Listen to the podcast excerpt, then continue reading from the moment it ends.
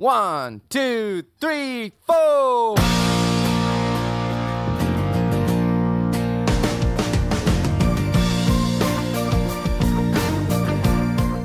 大家好，欢迎收听一画一画，我是老杨，我是大舌头，就上期大舌头，这期还有点儿。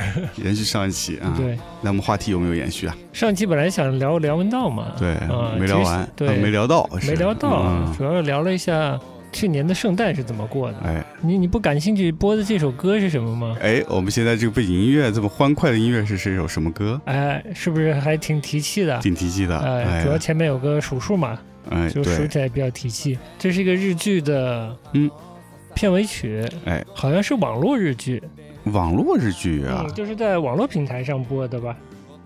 Okamotos 哦，我看过这个乐队的哦，嗯，Okamotos 歌叫是什么来着了？Sprite，日剧的名字叫《我的我的姐姐》，黑木华演的。哦，然后很早应该就在日本的网络上就已经一下上掉了吧？我不知道是日本的哪个平台，阿贝妈还是阿贝妈啊，是不是阿阿贝妈对吧？这个好像是在阿贝妈上面，多少集啊？呃，好像是九集左右，啊，就气质比较有趣，怎么叫气质有趣？因为他们住在一个老老宅子里。他们是谁哎，你就会问题了，他们是谁呢？就是我和我的姐姐啊？啊，就主角和他姐姐，他姐姐黑木黑那那。黑木华肯定是姐姐，那对对那个我是谁演的那？我是我是一个年轻帅气的，不招人讨厌的那种帅气的，哦很招人讨有的很油腻的年轻，男演员嘛，气质靓丽吧？不嗯不不算靓丽吧？文文静中带着一点洒脱，洒脱中带着一点不羁，不羁中带了一点慵懒。哦，我夸成这样，但我不记得他名字，好的，那看样子不是这家的是吧？不好说，我我无从判断，感觉应该不是这家的，嗯嗯，不确定。嗯，对，就是他们住在住在一个老式的宅子里，就有一种像上海在上之角住老洋房的那个感觉。嗯，嗯他们住在老宅子里，老宅子里，老宅子里是老木地板，哎，老木地板上的全是老的木家具。啊，灯光是腔调啊，灯光是昏黄的、温暖的。嗯，哦，我已经可以想象到那个场景了，哎，黑木华装扮上也有一些旧时代一点美人的那个风格，嗯。穿的偏正装。连衣裙，啊，或者连衣裙，就是对，就是不是现在的那种，嗯，不是不是不是亚，不是亚，也也不是那种特别 casual 的 fashion 之类的，哦。嗯，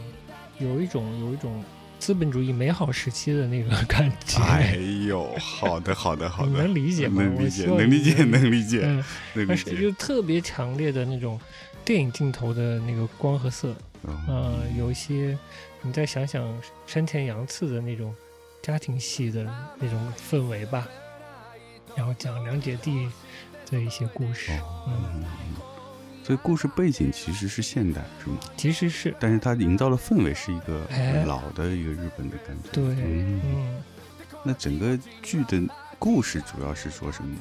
姐弟两个人，一个是上上班族新人是弟弟，嗯。然后姐姐呢是，呃，不是职场老油条吧，反正是有经验的一个职场人。然后两个人就是在生活中交流职场和生活中的心灵点滴。嗯嗯比如男生他弟弟不理解他他姐为啥去买一支口红那么贵，而且那口红大袋子套小袋子，小袋子里就一支小口红，爱马仕的嘛。呃然后他姐就会为他跟他解释。哦嗯，就更多的可能，哎，这部戏可能更多的暴露的是不是暴露吧，就展现的是女性在生活中的小心思。嗯，那其中也包括她说她爱看这个收纳的杂志，但不是为了收纳，嗯，而是找到那种收纳的心情。心情，嗯，就其实看了她自己并不收纳，啊，对对，但家里挺干净的。啊，嗯嗯，了解，就还是去展现一个女性的这种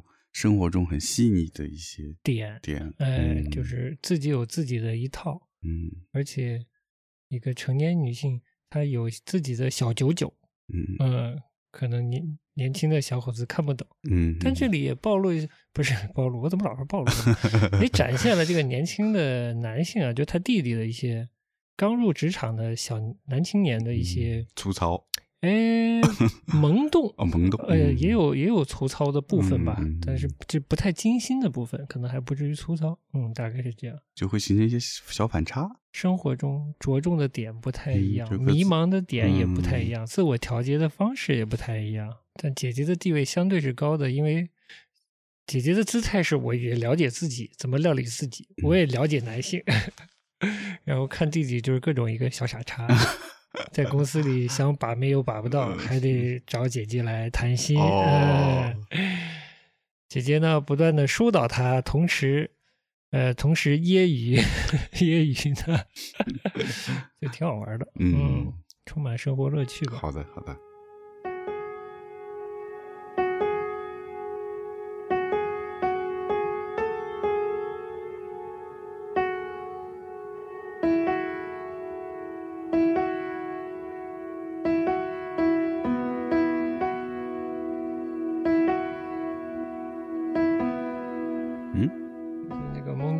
Grosso 跟萨卡摩托刘一七嗯，跟满岛光还跟 U A 合作的一首新歌，这个啊，嗯，哦，犀利了吧？哎，犀利了，完了，今天进不了主可以题了。啊。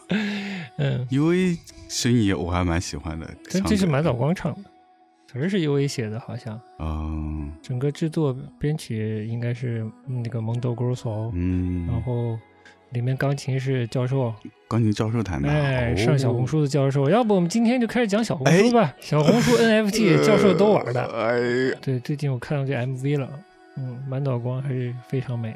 是是，我们什么时候才能聊到小红书啊？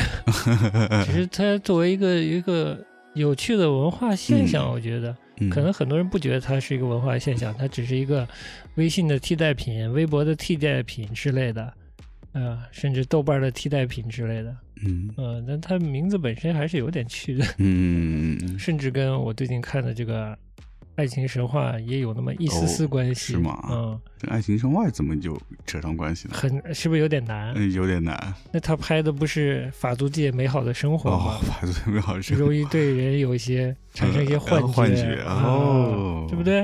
对对对对嗯，，然后里面主角，我我我很我很差劲，我本来是不想看嘛，说不去看，最后觉得既然要提，不看还是不行，嗯，没有发言权是吧？是，对，然后里面徐峥那个角色，伊拉骂，他娘跟他说，嗯这这房子你外公留给你的，你要如何如何嗯，啊，对吧？嗯啊，那外公是不是经历了小红书的年代呢？哎，是另一个年代，嗯对吧另？一个小红书，哎哎，就不先先不多说了吧。你据说你想看，哎那就等你看了再说。好的好的嗯，嗯就希望这个片子少骗点这个外地的年轻人来上海，嗯 扎入幻觉中，进行艰辛的艰辛的探索，对生活，对都市生活啊。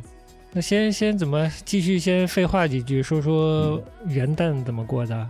我们这个呃元旦之前，呃去了一趟我们的这个好朋友嗯安菲亚，应该是 PN Press 嗯，呃新店开张，对他新店开张，哎，他工作室前店后厂，嗯。呃，搞得蛮有样子，比较复合啊，又又复合对，又有展厅性质，又有书店，是嗯，嗯。我们也比较好奇，就去看了一下。对对，嗯，之前其实，在书店的部分就已经去预览预览过了，嗯。可能未来也会有一些，我们也会推荐一些有趣的书。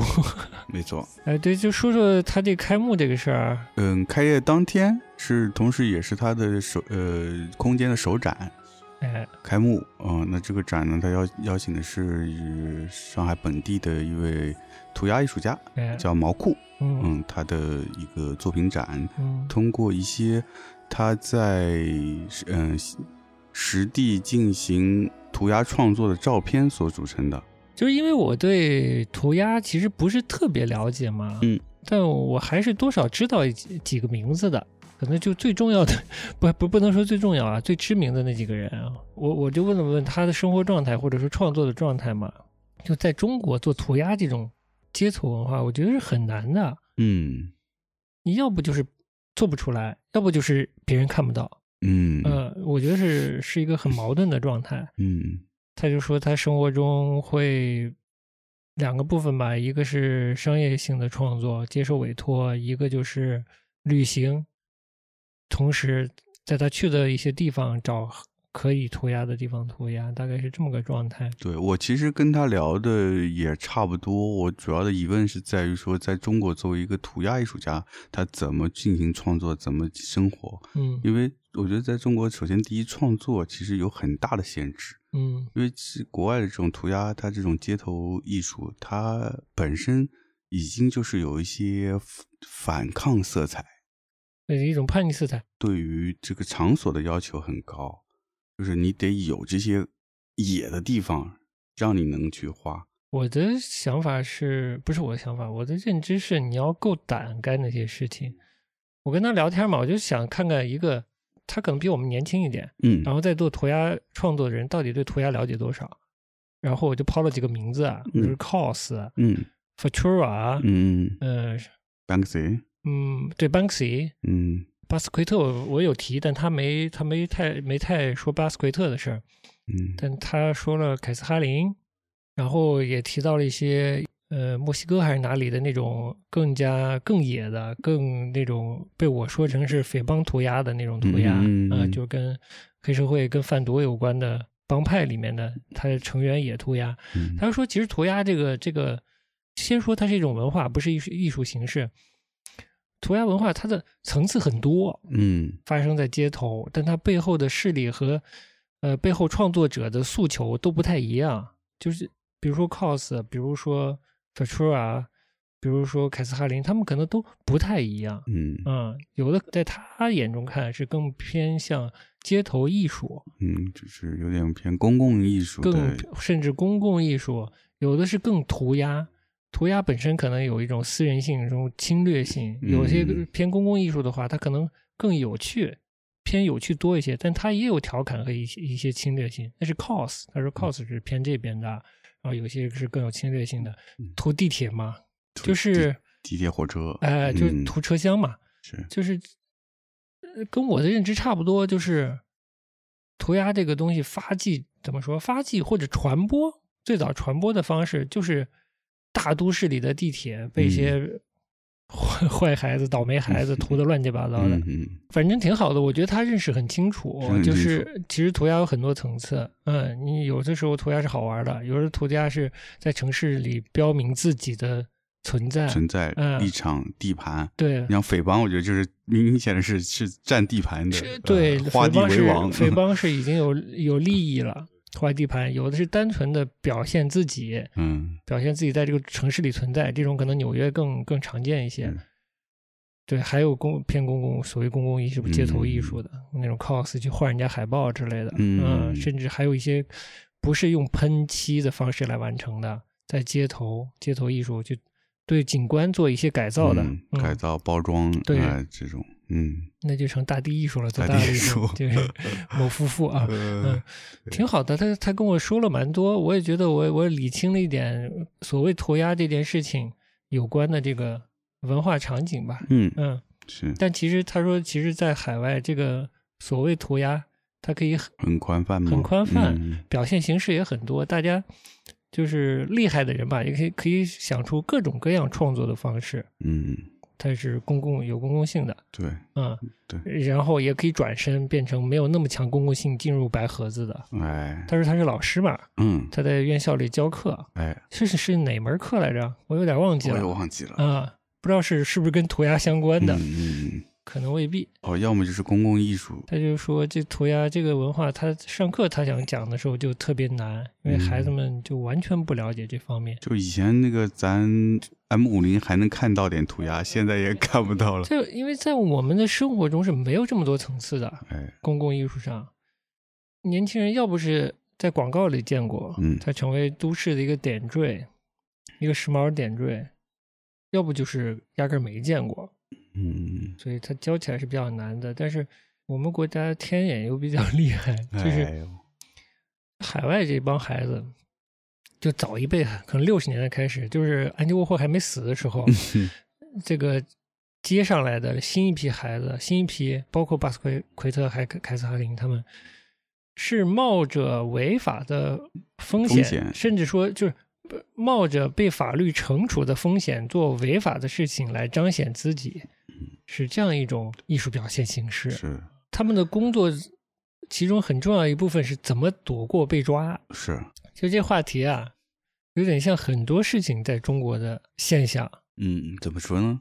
就是它的主场不在中国，啊，但它又不是不在中国出现，呃，甚至还还可能会热，比如元宇宙，哦，比如 NFT，是是是，比如甚至之前我认为 fashion 这件事情也是，它的主场也不在中国，但中国有消费力，所以大家还是传播的挺厉害的，它的利益也挺大的。涂鸦可能不能相提相提并论了，但是这种现象还比较明显，作为一个时髦的词汇被引进过来因，为它有很多本质性的东西要要作者通过行为和想法和行为来实践出来，这个这个文化的层次才真的才才算做到了。但他作为创就毛裤作为创作者，我觉得他还是比较清醒的，就看他作品还是偏那种趣味性的，跟城市空间有一些尽量产生一些对话跟环境，对，没有很强的侵略性，更多的是趣味性。更趣味性，嗯对，然后有些调皮，有些调讽，对嗯而且还有一点就是他很不幸的就是说被龙花荼毒，嗯，喜欢的是怪兽什么走上的，怪兽的走上了怪兽的道路。哎呀，这怪兽也是跟涂鸦是一样的，我觉得就是对我来说啊，就嗯我不了解怪兽文化，嗯它应该也是有一个鲜明的土壤的话，嗯嗯，土壤的吧。就怎么在这就开花了，还能搞出个大市集啥乱七八糟的？这就要让龙华来讲，对，元旦大概就是这么过的，很开嗯心，就是跟艾菲亚聊聊天，跟艺术家毛裤聊聊天，对看了看他那边的书，对，有新到一些书啊，就这么嗯就愉快的把 New Year's Eve 过完了吧？我也嗯不知道是不是 Eve 啊。啊，应该是三十一号，嗯，对，好的，其实我觉得我对梁文道的这个话题的想法已经酝酿过头了，已经、嗯已经把它消化完扔掉了。那赶紧说说，赶紧说说，嗯，呃，正好这个梁文道这周的八分节目又要恢复了，我们来回顾一下上一季八分的收尾 那就是对看理想的告别。告别，哎，哎，你说说吧，你来启发启发我。就是你听了这个告别，有什么有有任何的想法感触吗？我还挺想听听他自己怎么说他之后的这个动向的。demo 内，demo 呢，整个节目都是在呃回忆过去，嗯 总结在看理想时期的这个工作，但我好像没有听出来他在看理想这八年期间里面最想通过这个平台来实现怎样的一个呃目标，或者完成怎样一个心愿。不是看见另一种可能吗？那也太抽象了吧？怎么说呢？如果你是看理想的听众，你也看得出来他想干啥吧？对啊，我觉得，我觉得，所以他说他有些事情，就是做品牌口号或者愿景这些东西，他不愿意提，但他也不是完全没提过。我觉得，嗯，就是他明确提出来的，好像失败了。是吗？哦，那个是是，对，但没提的，我觉得就是就是所谓看见另一种可能，嗯，做是倒是做到了，就在文化这部分，他工作应该做到了吧？嗯所以你觉得你想听着这部分，然后他没直说，没讲到，就就没有没有说那么明吧，嗯嗯，就是说的比较含蓄，对嗯，然后呢？呃然后就前面刚刚说，就是对于他之后的这个动向，我也挺关心的，我觉得他在给自己的未来铺路吧，嗯。嗯，然后也为他下一步的行动给大家打一个所谓的预防针，预防之类的因为他前两天就是在腾讯做了直播嘛，嗯。我们也看了一部分，那那直播其实我很好很早就预约了，嗯。预约的时候，呃，我不知道是腾讯视频还是腾讯直播发的这个公众号文章，就是一组直播里面有他，然后这个直播呢，直接是约的梁文道这个实体，嗯他有自己实体有个号，嗯，就是以他自己名字命名的叫视频号，呃，然后名字叫 Fiction Fiction Studio，哎，我就觉得蛮作的，就是 蛮对，作蛮作的，哎，有点作，哎我觉得。这个这是个可能现在都流行 non-fiction 是吧？啊。再来个 fiction，哎，就这个味道很有趣，嗯。嗯，然后因为它是一个实体嘛，它的注册信息是查得到的，然后我就查到了公司名，嗯，我太爱它了，我查完公司名，我就去查公司背景，哦，然后这就查到他的真爱啊，是真爱，哎因为人家是这个思想音频界、知识音频界的顶流吧。顶流。如果把某些姓罗的人 放在一边的话，或者罗振宇是另一种吧，我不知道啊。嗯。就我还能嗯有尊重的心情看待的，嗯。做做知识输出的人或者思想输出的人，嗯、他他是个顶流，嗯。那我还是比较关注的，而且从小看到大嘛，嗯，我就看着他从年轻人 对我看着他长大，从一个光头的年轻人变成一个光头的中中年人嘛，毫无夸张成分，确实是这样。这个可以一会儿说。就查到了公司，嗯做这个号的这个实体的公司，就就找到了他的合作伙伴，香港背景，嗯嗯、北京扎根，要不要说呀？反正有公开信息，嗯、大家有兴趣其实都查得到，对，嗯查查嘛，嗯、天眼查都可以查。那我不说了，大家有兴趣自己查。哎对，主要是一个做品牌的人，嗯嗯，是然后新注册的这个公司的经营范围，我大概也看了一下，嗯，哎，哎你说说看呢？包括一些所谓文创之类的，哦嗯，应该有文化策划吧，嗯活动策划，嗯，主要是包括文创产品什么的，这个吸引到了我，哎其他都好像比较正常吧。一个文化类的品牌，什么嗯品牌策划公司的经营项，我其实有点好奇，就是他下一步真的要干嘛？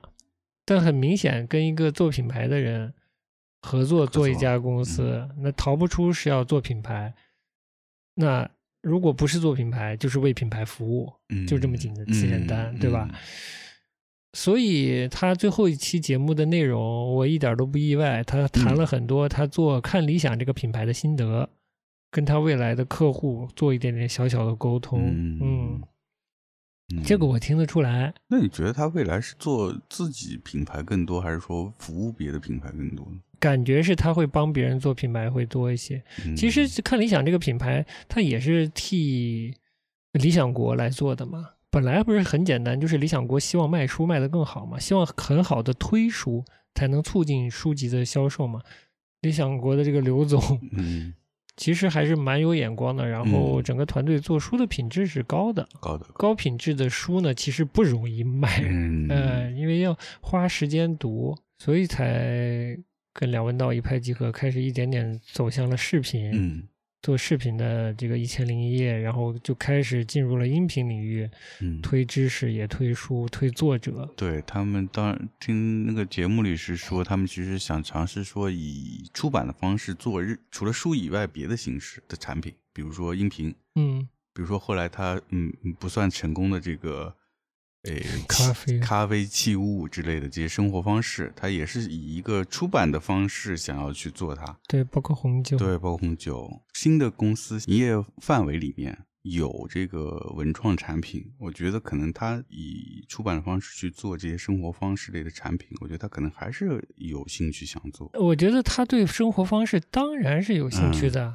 他从一个年轻的穿着不讲究的莫名其妙的香港光头，呃在 你是他粉丝吧？粉丝要把我打死了。你你不是他的粉丝吧？怎么听到各种 diss 呢？没有我喜欢他，但是他当时给我留的印象，嗯甚至就是如果你是《锵锵三人行》早期的观众，就是他嗯刚进《锵锵三人行》早期的时候，早期我有看过一些，嗯，就是窦文涛就明着在损他呀，然后 还有观众也也来信说这这这秃头到底是 是谁？但是好像这个秃头，这个光头光头大哥戴眼镜的光头大哥虽然长得很丑，但是哎知识还挺渊博之类的，怎么就扯一下扯回那么远的事儿？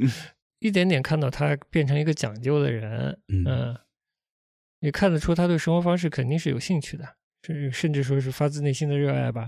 所以他做相关的工作肯定是有兴趣的，只是说他在看理想的时候，他可能也试着尝试去做，但做的不是太成功。嗯就是看理想真的还是蛮特别的，就它真的形成了一个品牌，它有独立性，可能得到已经提前铺了条路，是不是？是，但是我因为我罗振宇的那个节目我也听过，但那会儿我听罗振宇说的东西，我总觉得他可能是也算是一个看书比较多的人，但是我总觉得他说的那嗯内容，我总是有一些排斥感。我觉得啊，它是就是知识和思想可能又不完全对等，你得先有知嗯识才去思想，先就就是行万里路，读万卷书嘛，嗯。就是你既要有知识，可能还要有经验，才能嗯做所谓的思想吧，嗯就是都得有一些才行。嗯我也听过一点罗振宇，我觉得他是想把知识浓缩了以后，给你一些很浅显易懂的，哎，你说的东好你说好，我觉得就是有点像现在那种什么三分钟看部片那种感觉。就最后代替你去思考，灌输你一个很简单的最终的结果，嗯，抛弃了其中真实的那种思想的过程和乐趣。没错。这种就是嚼完了给你的这种东西呢，我就觉得不太好。但是可能适适应的面更广，啊，而且如果你营销做得好的话，就是受众还会不少的，跟咪蒙跟什么的都就是，嗯嗯都挺像的。传播这个东西很可怕的，就是它的它的迷惑性可以很大，嗯让你以为你得到了真实的有质量的内容，嗯，但其实未必。它嗯我我也时不常的就会被一些内容框，其实是嗯。真的，就是你的知识和经验一旦跟讲述者的那个领域距离比较大的时候，你很容易就被他带走了，嗯嗯然后你在不是特别理解的情况下就就吃了他嚼过的东西，感觉好像吸收了很浓缩的精华。那个精华又特别好理解，哎。嗯，然后你就觉得你可能真的是是理解了。嗯。嗯，这点是比较可怕的，所以这时候我就突然想到了王小波。就王小波是一个特别勤于思考、特别有某种意识，是一个某种意义上是一个怀疑主义者，就是嗯他不那么轻易的去接受别人灌输的一些给予的这嗯。些想法或者是价值观，嗯，嗯。还要跟自己亲身的经验做一个对照，嗯，然后有一套自己的自洽的标准，嗯。嗯，就是既问自己，也问接受的东西。嗯，啊，不说那么远了，然后，呃，就说回就说回看理想这个、哎这个平台这个品牌，这么说呢，倒也不是完全从零，在这个领域不是从零开始的，还是有一些前辈嗯 拓荒者，拓荒者对，我是说在所谓的知识音频这个领域，对吧？他不是第一个，嗯嗯，但他嗯做的还是成功的把这个品牌做起来了。对，当时除了罗振宇，好像还有什么东吴相对论，是不是？那个很小啊，那个是、嗯那也是也是他算某种意义上他的同事，就梁文道的同事。哦，一个东吴嘛，吴伯凡和梁冬，梁冬之嗯前也是凤凰卫视的。嗯是就这么说吧，他可能就是牵扯到中国所谓的这种思想领域或者严肃阅读领域的生态。年轻人追求知识吧，这可能跟那个所谓二十六岁听音乐也有点关系。嗯这个先不说，我不知道大多数人看理想这个平台上的大多数用户从什么时候开始了解梁文道。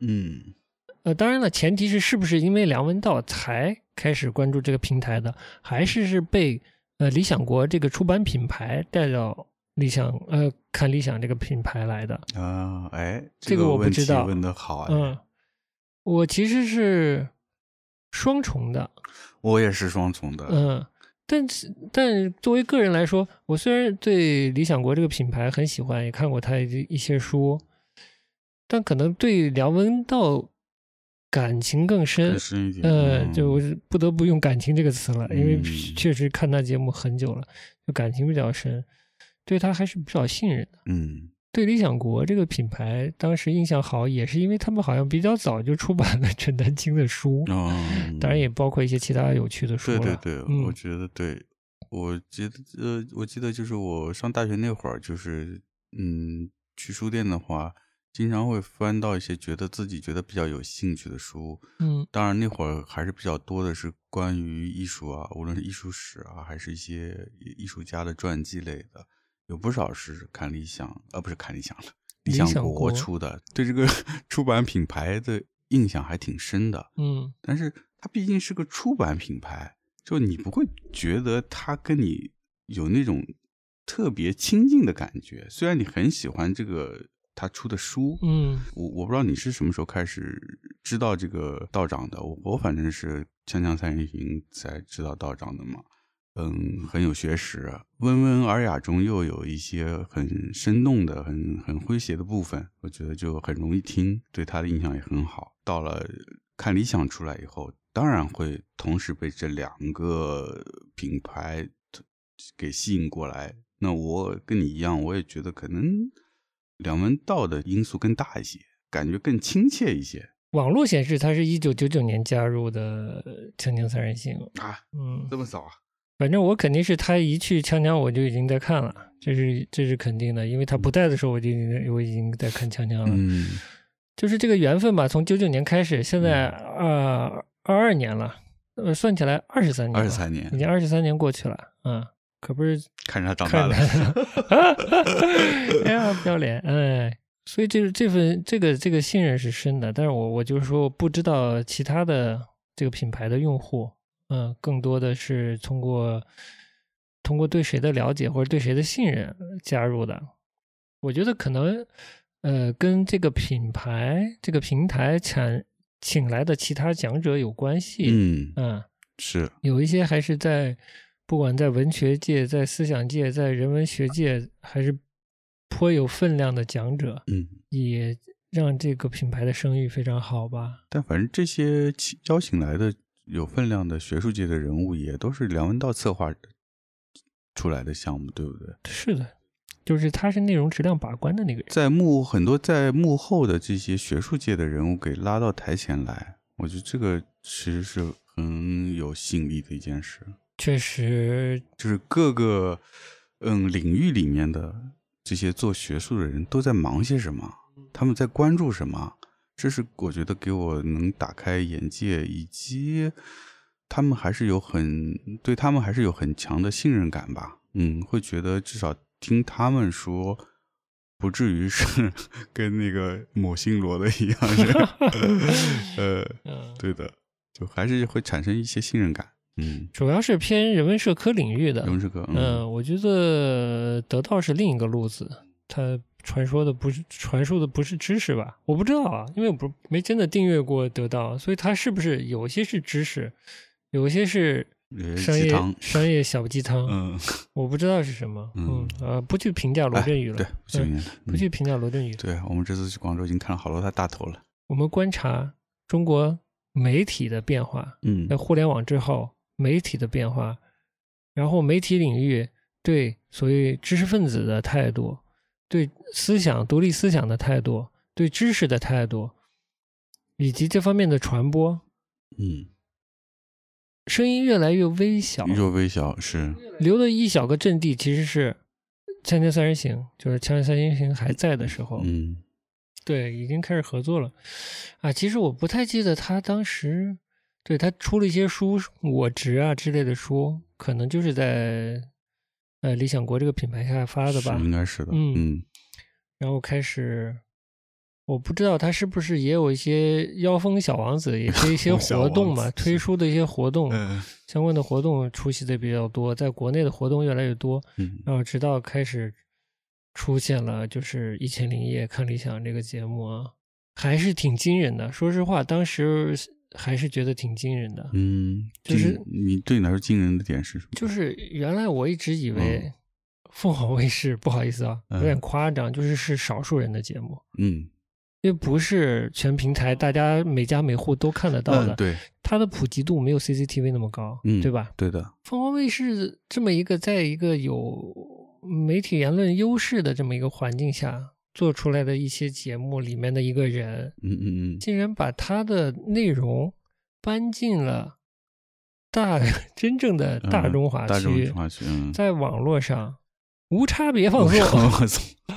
呃，这其实对我来说是比较惊人的，啊，理解了理解了，但他可能已经就是在在大陆地区已经活跃了一段时间了，嗯。所以可能逐渐的也积累了一些了解他的，不管是读者、嗯还是他的媒体内容的观众吧。颇有一段时间，《锵锵三人行》啊，都是在凤凰卫视的凤凰网上都是能看到回看的。嗯人文社科思想这个事情越来越被淡化的时候，嗯有一个这样的角色进了大陆做这样的节目，其实有点，我还觉得有点，惊喜确实是，甚至于有点大过惊喜。啊嗯，是，但并不代表我有多么喜爱他的这个节目形式。嗯，就比如这个《一千零一夜》的这个读书形式，啊，嗯甚至他以一个比较新的形象出现。就从《一千零一夜》开始，他变成一个特别讲究讲究的人，人，哎，对对，一个穿，穿着甚至带一些欧洲黑暗风的，当时 当时走的还不是三件套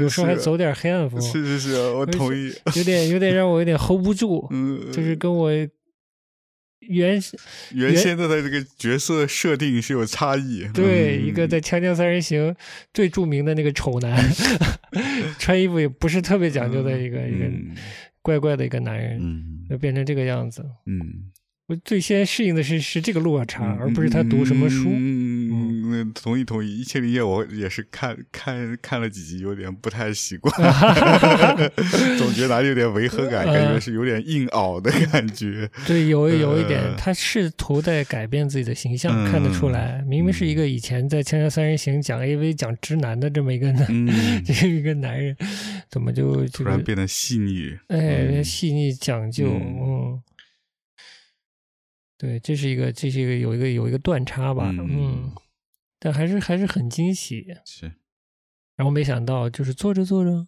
突然又出现了一个音频平台。嗯哎，都，我已经记不太清这个音频平台是在我再次知道有播客这件事的之后还是之前了，可能是之后吧。对我来说，中国的这个播客领域最早的当然是反播，嗯嗯，他在很早，就是零几年就已经做播客节目，嗯而且拿了德国的相关领域的一个奖呢。是吧？嗯，那你知道真早，就那会儿可能 iPhone 刚出来，嗯，这这些后来的，包括大内密谈，那都晚很多了。但是我不太记得是先了解到有大内密谈，还是先先听到新一波的播客，然后才出现了看理想这个品牌。我就不知道怎么定义它是不是播客。如果它是播客的话，它不会赚，它是一个不赚钱的东西。嗯它难道是要准备卖广告吗？嗯嗯嗯，我就不知道它这个品牌的运作的方式是什么，它的目标是什么。嗯蛮快的就出了 APP，然后是不是通过呃陈丹青的节目，甚至是木心的一些一些节目，开始向这个 APP 引流，嗯，然后开始有了这个 APP，然后开始不不断的开始有节目上了。我忘记一开始是不是免费节目多，还是一开始就开始有收费节目了。嗯，然后我逐渐就接受了这件事情，我印象里一开始免费的还是多一些，免费的比较多，对，吧？所以我我自己的感受是，记忆里的感受是，好像我也是慢慢习惯了，就是开始付费。嗯它不是一下来给你很多费节目，它是先嗯让你听，听了以后慢慢哎有一个节目是两个节目是收费的，对然后就开始慢慢养成付费的习惯。对，一开始因为看《一千零一夜》的时候，我们为什么在在在复盘这个东西？复盘它干嘛？就是一开始看《一千零一夜》的时候，它是有有嗯有贴片广告的嘛，又或者是植入的广告的嘛。然后开始有 A P P 的时候，我以为它的音频节目也是靠广告内容来支撑，甚至是呃理想国这个出版品牌书写，嗯嗯，以达到一个既推书又有又有广告收入来维持运转的这么一个媒体品牌。嗯嗯，后来发现不是的，他是希望通过真的卖内容来让平台活下去、运转下去的。嗯，怎么说？反正挺好的。挺好的，挺好的我当时第一印象也是觉得，哎，很久没有花钱来订阅一个内容了，嗯就突然让我觉得，哎，又有点回到以前订杂志时候的那个感觉。嗯就是当时觉得还挺不错的，并没有说很抵触这种方式。嗯呃，就在这个过程中，我会问自己，就是为为什么？嗯，为什么什么？就为什么他们要做这件这件事情，把这哦些东西变成音频？嗯我多少会有一点为什么。嗯嗯我本来觉得就是读书就是读书嘛，我因为有一个得到我不是特别喜欢的这种品牌在前面，我觉得就不要干这种事情，所以我对音频传播真的打着传播知识的名号做这个事情，我是先天就是受前面的影响有一有一些抵触，嗯嗯，或者是怀疑，嗯深深的怀疑。我觉得为什么要做这件事情？你做一些很比较浅的、跟知识相关的内容、跟实质相关的内容，收费或者不收费都好。嗯但是如果做的比较重，我就觉得，呃，音频这个这个平台它的能力是不是相匹配？嗯嗯，你一档节目收一百多，嗯甚至两百多，它是不是能匹配嗯在质量上？呃，或者是呃媒介和内容是否合适？我其实有点打问号。哦到后面我遇到一些内容以后，我觉得我要听，嗯，就不管它是不是书，是不是阅读的，我觉得我要听。嗯所以它还是一个你的兴趣点和你对这个部分的空白有多大哎对，造成的这个购买的冲动嗯或者意愿是很强烈的。同意，基本是我也是，如果对这个领域我确实感兴趣，确实有好奇，嗯然后自己储备的知识又不多，嗯那就就很容易，我觉得。而这个这个主的撰写者或者编辑者是你愿意去相信他的，嗯愿意信任他的，那我就会愿意买。嗯对我来说最有吸引力的，就是我觉得梁文道也很重视的，就是那个从中国出发的全球史这档节目。嗯什么时候知道他离开看理想的呢？就是他在上海做呃从中国出发的全球史的收官的现场见面会的时候，他就提现在我离开看理想了。当时也没太多人追问这件事情，我就我很留意，嗯我已经注意到了，直到很后他才真的宣布，一点点在节目中八分之类的透露。嗯然后才真的有，呃，看理想的后台的工作人员也在回复里确认这件事情，嗯，然后才到上一季最后一期他来讲这件事情。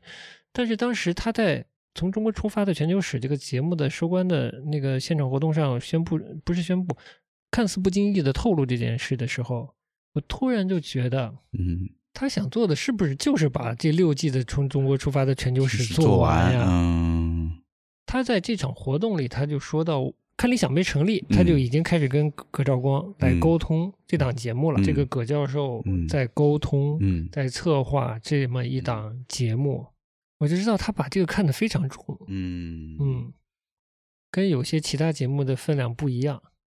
生活方式啊，但生活方式的那些在潮酒店做那些事儿，我觉得是他尝试性也想多元发展，嗯嗯，嗯，但可能不最想做的还是这个，对不可能嗯。当时做生活方式步子迈的可能有点宽了，嗯。而他非常想做的可能是所谓从中国出发的全球史。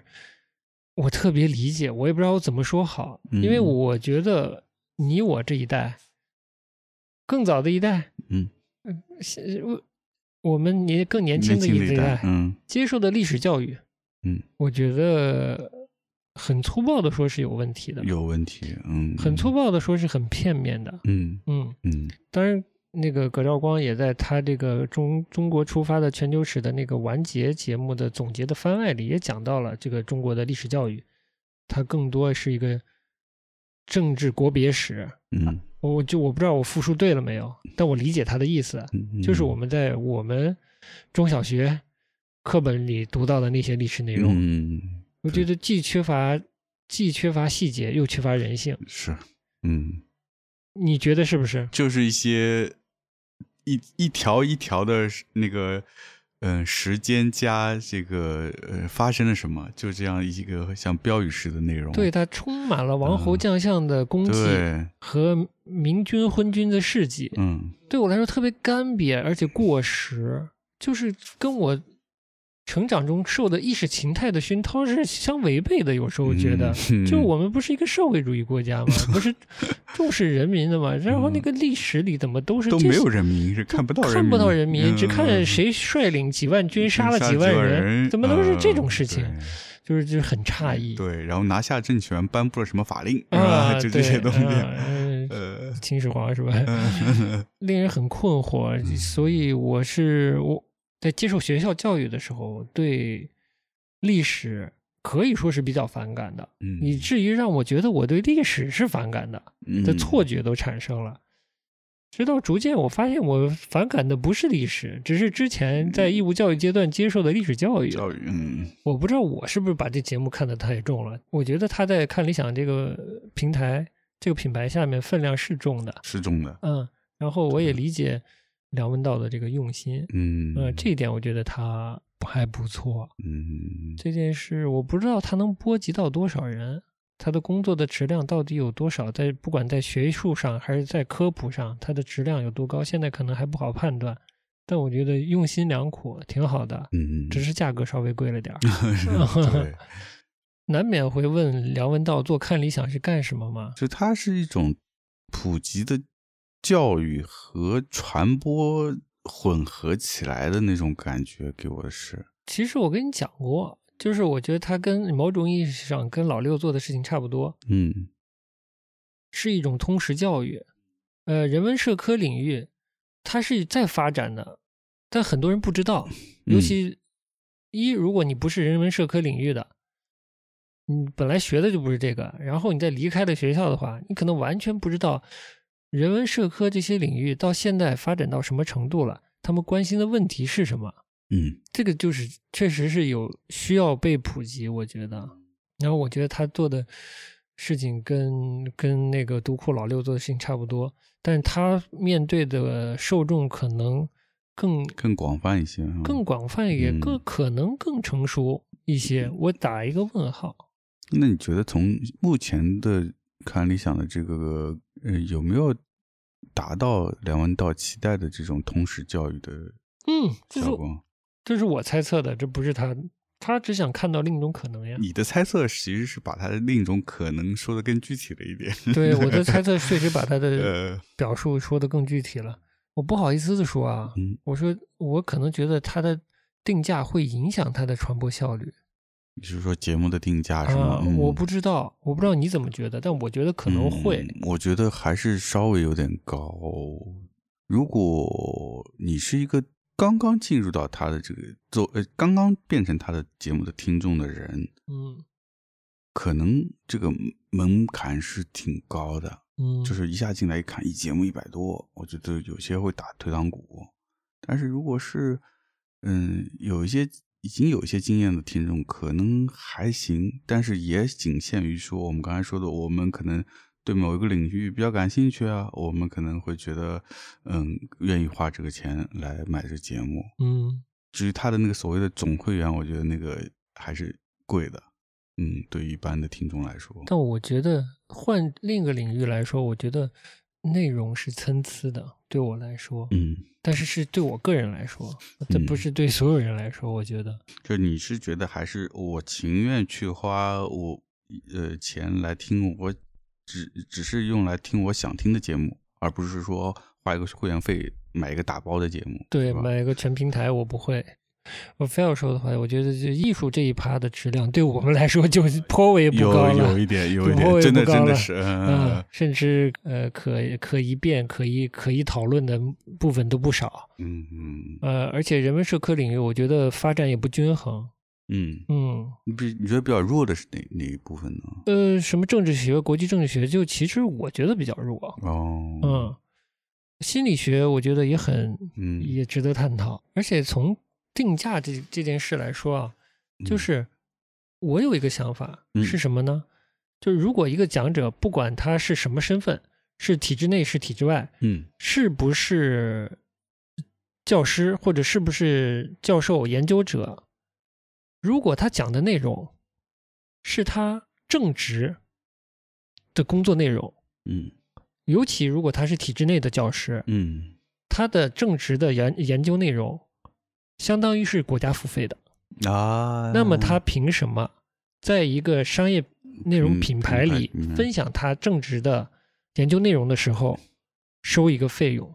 那嗯收多少合适？这个我是打问号的。嗯就比如说梁杰，嗯，他明明是复旦还是同济的经济学的教师，嗯但他一定是拿了一些他这个在院校里的研究的内容嗯输入到他的节目里来。嗯那他这个节目收什么样的费用合适呢？嗯如果比如说徐子东，他在他的教职，在他的就学术研究啊，呃，这个院校都有学术研究要求的嘛，在学术在他的正职的工作内容中得到的成果，然后在一个平台上分享，嗯，那他应该收多少费合适呢？他应该减除多少已经被支付的智力劳动呢？嗯的费用呢嗯，这是我是打问号的。但你说白先勇，嗯他分享他对《牡丹亭》的工作的经验呃或者思想想法，嗯这个我完全觉得他收多少都 OK，这是他私人的研究成果。嗯那我觉得他在定价上有更多的自由。而如果是这个人在公共机构服务，他的研究成果未来会成为公共知识的话，那我觉得它的内容价格可以稍微低一些，嗯嗯这是我的看法，但我不知道成不成立。嗯嗯，就比如我们这个节目，如果我是一个体制内的教师，研究艺术史的，研究甚至研究现当代艺术的，嗯。然后我把我的内容分享出来，我开一个比较高的价格，我不是因为这个行业现在可能不是那么成熟，我很难说多少算高，多少算低啊。嗯。然后大家来买，我总觉得哪里有点问题。嗯。我可能更乐于为我的这部分为节目准备花的人力和脑力标一个标一个价格，然后只要这个价格支付达到了，剩下的听众就不需要再付费了。嗯，这对我来说，我觉得可能比较合理。你能理解吗？嗯，能理解，嗯但但比如说啊，那这样一类的嗯讲者，他比如说他有自己的正职，他正职就是研究他讲的这些内容的。嗯，那如果他把他讲的内容是以书的方式出版呢？这个我也想到了，嗯，就是他如果出版成书的话，岂不是也是一个？对，也是个收变成一个收费的文化产品了吗？对的，对的。嗯这也是我打问号的。嗯如果就是这是你的在政治中的研究成果，那你要加入什么内容才能使它显得不是一种为你的这个智慧劳动二次收费的行为呢？嗯，我其实是也是有问号也是有的。对的，嗯。如果如果你单纯的把你的研究项目啊，而且是公家已经付费过的研究项目，你是拿了课题费的，这研究项目你已经你拿了工资、拿了课题费的这种研究项目，单纯的出版，呃，评价我能理解，那至少这个出版社有工作，嗯，出版社要做工作的，嗯要做编辑工作嘛，对吧？对，要做这个出版发行，这是制作工作也是要做的，嗯设计这些都要做，推广都要做，嗯这个收费是正常的。但如果它是一个明显的高价书、精装书，那我是是打问号的。其实是同理，我觉得，哦，大大大致能理解。就嗯像这种学术类的书，如果它是一个平价书，嗯就相对来说就比较容易接受它，嗯，对？吧？嗯，如果是个特别高价的东西、精精品的东西，你就会觉得它好像嗯，跟这个作者的身份有一点违和。对啊，就是从社会性来说，它是有有一点违和。嗯好的，定价这部分就说这么多吧。就对我来说，梁文道在做这个品牌的时候啊，现在回看，他是有一定的妥协，嗯不能妥协，或者说是作为一个商业内容品牌，它也要抓一些风向，也要抓一些流量，他也抓在讲者上，在议题上，我觉得他也抓了，嗯嗯，嗯而且对，甚至包括艺术的部分，我觉得也有凑足板块的嫌疑。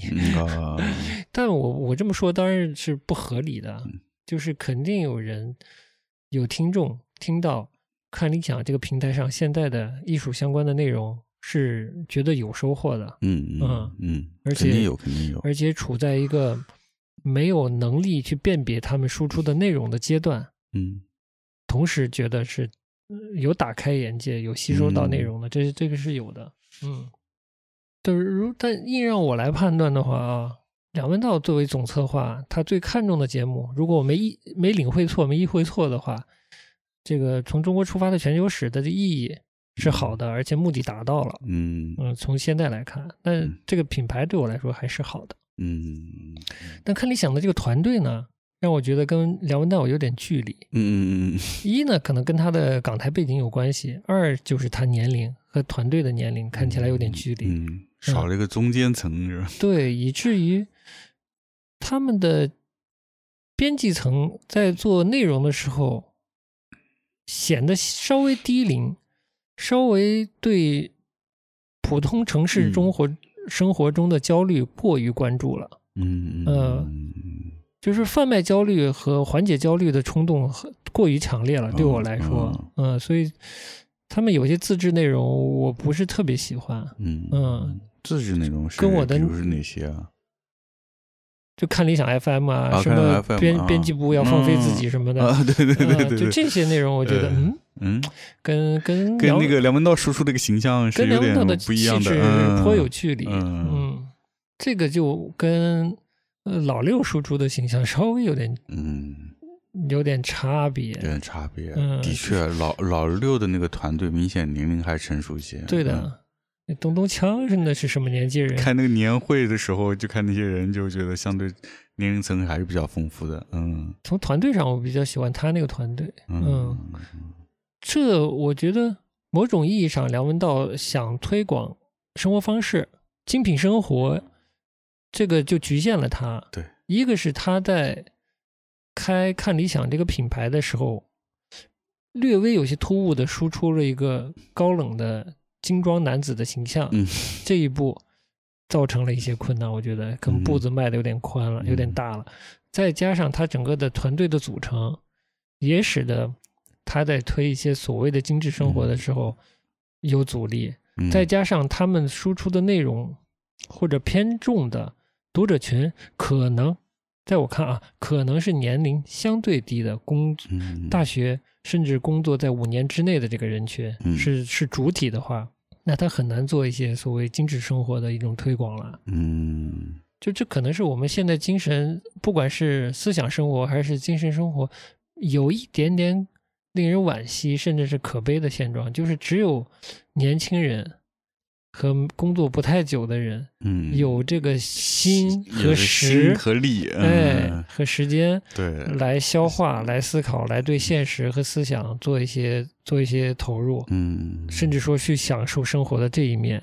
但其实是比较悲哀的，就像你说的，这个日本音乐界可能对目标受众有个有一个嗯非非常明显的年龄层的一个划分划分，有一条线，嗯这个线之上可能消费者马上就减减少，对二十六岁是吧？他们主打的市场是二十六岁以下的，嗯。所以可以看到他们的出版的这个主流的音乐基本上就是年轻人的，嗯。无论是这种偶像团体，嗯。还是这些现在我们可以看到，现在红白上面出来很多这种嗯年轻一代的歌歌手，他们的对象明显就是针对年龄呃年轻人群的，嗯而且感我感觉啊，我自己感觉就是你这个年龄层在越来越往下走，哦，就你就看这几年的红白，可是孩子越生不出来呀，那不是市场越来越小？市场是越来越小啊，这很嗯明显嘛。嗯就因为日音乐市场肯定是在减少的，嗯但日本好的是因为老一代也是从小听音乐的啊、嗯所以它比如说呃爵士啊或者别的门类，针对不同的人群，它还是有一定的受众。嗯，当然，这个整体光市场比较宽，比较宽呃，比较宽，长尾比较长？对，但是这个市场肯定是在萎缩的，萎缩的嗯，肯定嗯是萎缩的。人口在萎缩，对，所以这是我觉得，但思想或者人文社科这种东西跟流行音乐不是一个东西。嗯我觉得反而是应该有一个中年甚至中老年为为根基的一个人群，嗯，对，来过这样的生活，没错来消费这样的东西。是，应该是你有了一些人生阅历以后，你才开始要更多的反思对你的过去，是对你自己，你面对的社会，你周围的人，没错，这个我觉得。呃这是合理的一个状况，因为嗯当你没有任何经验的时时候，你年轻的时候其实是一个很懵懂的状态，你其实还没有到要回顾过去的这个阶段，反思对，重新思考去定位的一个阶段。你还要往上走，重新把你这个人给这个这个砖砖还得垒起来。你啊你年轻的主动主观能动性还没活跃起来，嗯让你自立起来是吧？嗯是让你吸收这个世界的表面，嗯嗯嗯，建立三观什么的，就跟吃一样嘛。陈小青说，要逐渐变得复杂，复杂那就是从简单开始的。嗯那年轻人大部分肯定是简单的，因为这个东西确实跟阅历、跟经历是有关系的。嗯。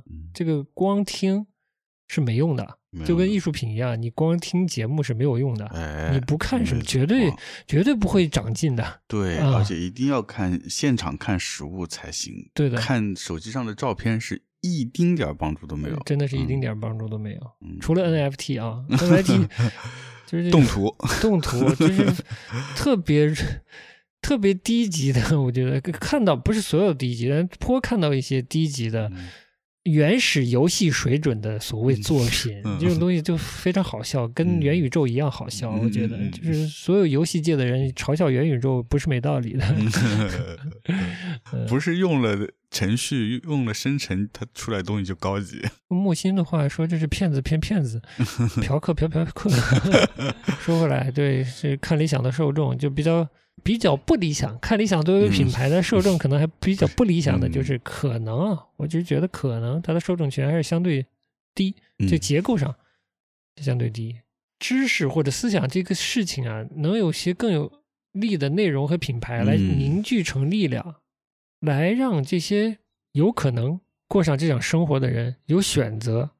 如果没有这些内容的话，这些人就很惨，没有选择，只能悄悄自己在家看看书。嗯，他连一个聆听他人反馈的机会都没有。都没有。对，嗯这是非常惨的，非常孤独的。嗯，但是如果有人享受孤独也行啊，嗯，对，那也是很高级的。所以只能希望于梁文道未来做一些更匹配他现在所在的年龄段嗯，的内容，但看起来并不像。对，就是正想说，这是比较可惜的，就是以他这次的直播我觉得都比现在看理想平台上内容更初级。要低得多。对啊，嗯就是一个读书的一个如何如何读读书入门，入适合中嗯小学生聆听的一个内容，或者下沉的很厉害，呃，就是确实很厉嗯害，他想挽救不读书的人嘛，那也挺难的，嗯。但可能他也，我是觉得就要就要拿时间换空间了。从这个角度上说，要在这个基础的层面上，让更多的人走进来，这样在时间逐渐淘汰一些人的时候，能有更多的人留下，能够顶上去，对，能留能留在这个嗯。生活里面，而不是也也去为车子、房子、孩子、嗯。票子，嗯，那那可能是移民的机票了，来忙碌啊，就是放弃了放弃了这种生活。就是看到他第一次脱离看理想的这个内容来说，又印印证了我某一个观点，就是他嗯能做的也确实是做完了，嗯，就嗯在看理想这个平台能做的都能做的确实是做做完了嗯除了他最想做的内容之外，他能抓住的人也抓完了。嗯他能提供的内容也提供完了，嗯，他能找到的好的、比较好的讲者和相对一般一点水平的讲者，他也都找到了。嗯嗯，中国的现在，嗯，不能说不能这么说，我觉得还是在人文社科领域还有人，还有人，我也觉得，我觉得还有人人，，嗯，但他以他现在的能力能做到的就是这个水平了。嗯比较欣赏他的点，其实这么多年来不容易的。他一个港台的背景，在大陆做思想和文化的节目，其实不容易。嗯他而且他真的做到了假话全部说，真话不全说。嗯，在我看来，他做到了，嗯这个其实挺重要的，蛮重要的。这就很了不起了。这个我们国内环境就是这种状态，嗯是无论是舆论还是所谓这个这种学术领域，它甚至是文艺创作，我觉得都是嗯它其实需要让大家听到一些实话、真话，嗯，但是这个环境不给你这个空间，就使得好像，嗯，你你你你接触到声音，就觉得它很多都不是发自内心的一些真实的话，哎这个就让你觉得活在一个真空的世界里面，在艺术圈也一样，也嗯一样嗯，这个感觉很感受，我觉得很很不好，糟糕、嗯、是吧？非常糟糕。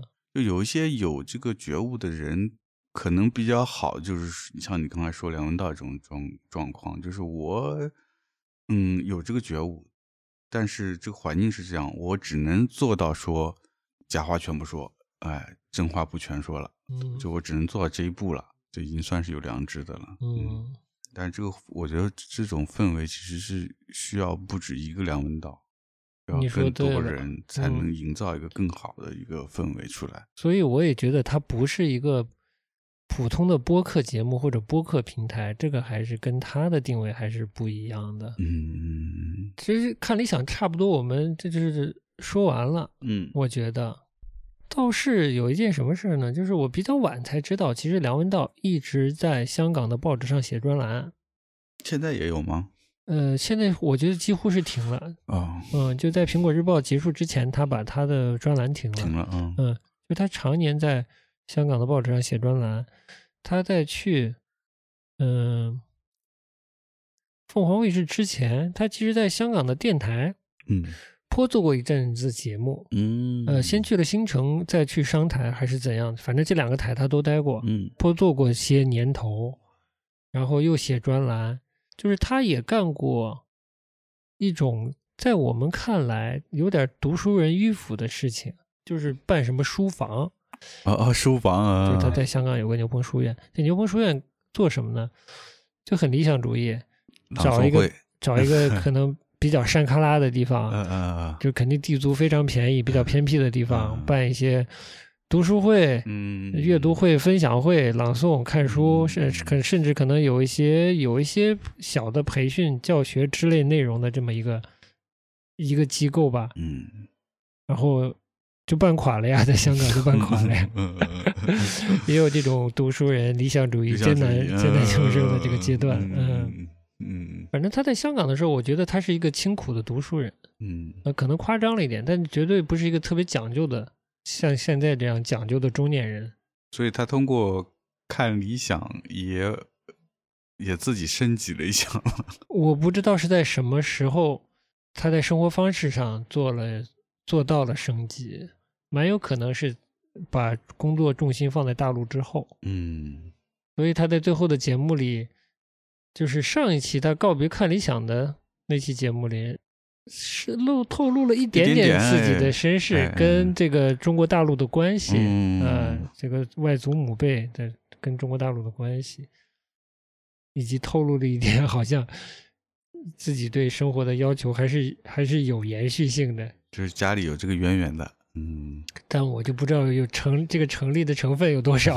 嗯，就是他通常输出的内容和气质，虽然他说他是学佛，他很多东西已经看开了，但我觉得他给我的气质还是比较年轻的。我不知道你怎么觉得？同意，就是包括我是我甚至觉得他做那个生活方式也嗯还蛮年轻，虽然他会推荐一些相对成熟一些嗯呃人群的，像葡萄酒啊，嗯但整体给人感觉还是一个比较偏年轻的一个人，嗯，一个年轻的中年人。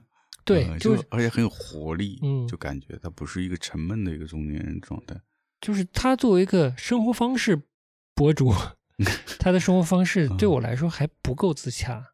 就是他的精神状态，他的呃装扮的方式、生活的方式，以及他享受的所谓生活方式中的那些内容，好像有点还不够圆。嗯，嗯嗯，那个形象还不够自洽。陈小青对我来说足够自洽了，他做这个内容，他吃的肥头大耳的，而且他说的内容 就是他的自洽度很高。但如果梁文道要支撑一个在各个方面都已经上到一个档次，但这个这个档次很模糊的时候，又跟他的这个精神状态年带出的这个相对年轻的精神状态有距离的时候，我觉得他离贩卖生活方式的一个 KOL 可能还有些距离。就他的那个形象不清晰，我不知道他是一个一个偏英国派、偏欧洲派，还是偏美国派，还是偏日本派。他的那个那个品味其实不清晰，对我来说，哎这个这这个，我觉得我哎，你这点这个他很难向我 sell any any lifestyle 了。嗯，这点是，就他那个着装其实是比较带带有欧洲传统的一种美式，哎，是不是啊？这个就很暧昧。嗯嗯，但是他推那那会儿做生活方式推的又是日本的东西，对的，哎，就是你一定要自洽，嗯，他才有说服力。就是梁文道现在对我就不够有说服力，我觉得他，他当然是可能是讲究的，他当然可能是呃吃穿用行各方面都是有阅历的，嗯甚至有一定自己的讲究，但他的美学不统一，对我来说，嗯，嗯呃，他背后的生活方式的哲学也不清晰，嗯，这样就很难带出他生活方式的那种价值感和一个一个在某一个 style 下面的一个深度。就某任何 style 都是有深度的，好吗？就是当你要玩贵的时候，你随便浅尝辄止，对吧？淘宝上买点啥，嗯提高一下自己生活水平，对那是一回事儿。但你真的玩深了，那是另一回事儿。对嗯，但他现在对我来说好像还没玩深的感觉，嗯但他是不是玩深了，我不知道，我只能这么说。嗯，对，专注在哪个方向上？其实对你这么一嗯说，还真是。他比较杂，就跟他对当代艺术的了解一样，这个呃没有夸张吧？我觉得在艺术上的了解，我也是可能太杂家了，嗯嗯，甚至有时候 带出一点像这个广东地区玩音响的大哥们的那种气质，好像啥都懂，嗯不知道啊，嗯，嗯好了好了，那这这你还有啥想输出的没？梁文道做在看理想做了八年，把这么一个平台做的有声有色，并且产出的内容，我们无论说我们刚才节目里说，你觉得他的这个节目内容是不是参差不齐，但是总的来说，这个品牌还是带来了很多很有价值的内容，包括他做的这些通识的教育，他能把这样一个人文社科类的内容，就本来它是一个相对没有那么大众的话题，在它的这个策划包装下，变得一个更加广泛的人群在嗯收听、在订阅的这么一个平台。我觉得这个事情本身就值得尊敬，因为比如说我们那天看他的直播，最高峰时候达到多少人？八最后八十万，八十万，嗯，这样一个内容，对，我觉得即使是他下沉的内容下沉到教人怎么读书，我觉得这个内容有八十万人看，还是非常厉害的。嗯，是嗯也是好的事情，对，是个好的事情好的。事情，所以就当然希望说，道长在离开看理想之后，他接下来的这个新的工作也能够同样带来很多有价值的内容。嗯，很很质朴啊。那是啊制服。那你质朴 还你呢？你你你有什么期待？期待最大的期待就是做到看理想没做到的一些事情，嗯，但我不知道是什么事情。不知道是什么，嗯 就是总之是期待他能做一些更新鲜的是、新鲜的事情。他我如果说他做完了一个平台，嗯是一个人文社科的一个把更当下的人文社科知识传播给大众的这么一个品牌，他这个工作做完了，那我不知道他下面做什么。我不知道，其实说实话，我不知道他有没有能力做不那么大众化的内容，以及现在这个环境能不能支持他做一个好像没有那么大众化的嗯人文社科的内容，嗯而把这个品牌做好。嗯，我当然希望他做一个年龄层更高一些的、嗯。质地品质更好的内容，但其实难度是非常大的。嗯，你就看圆桌派一年出这么几集，我觉得想保持一个高水准的输出都很难，很难，你更不嗯。要说他做一个这个内容平台汇集这么多内容了，确实是不容易。最大的期待就是他他下一步工作的年龄层可以往上稍微瞄一点，嗯但是期待带来惊喜了，哎甚至说他能做些有趣的产品，哎，让我们开开眼界哎也很好是是是是嗯是是，这个这个也说的说到点子上了，我也挺期待。不要不要再做帆布袋了，跟我们水平差不多、哎是吧？是是，别再做点高级玩意儿哎我们也买一买，对对对对，对对 好吧？我的我的期待差不多就是这样了。好的，嗯，嗯，那我们今天差不多。那我们是在我我们我们就在这个 满岛光的音乐中就拜拜满岛？光，哎，希希望大家新年满嗯满眼都是光，哎呦，干嘛？青光眼两眼放光？看到什么奇怪的哎东西了？NFT，哎哎，呀，那不扯了，今天就到这儿，就在这首歌中结束我们今天节目了。好的，哎，下期节目再见，拜拜。拜拜。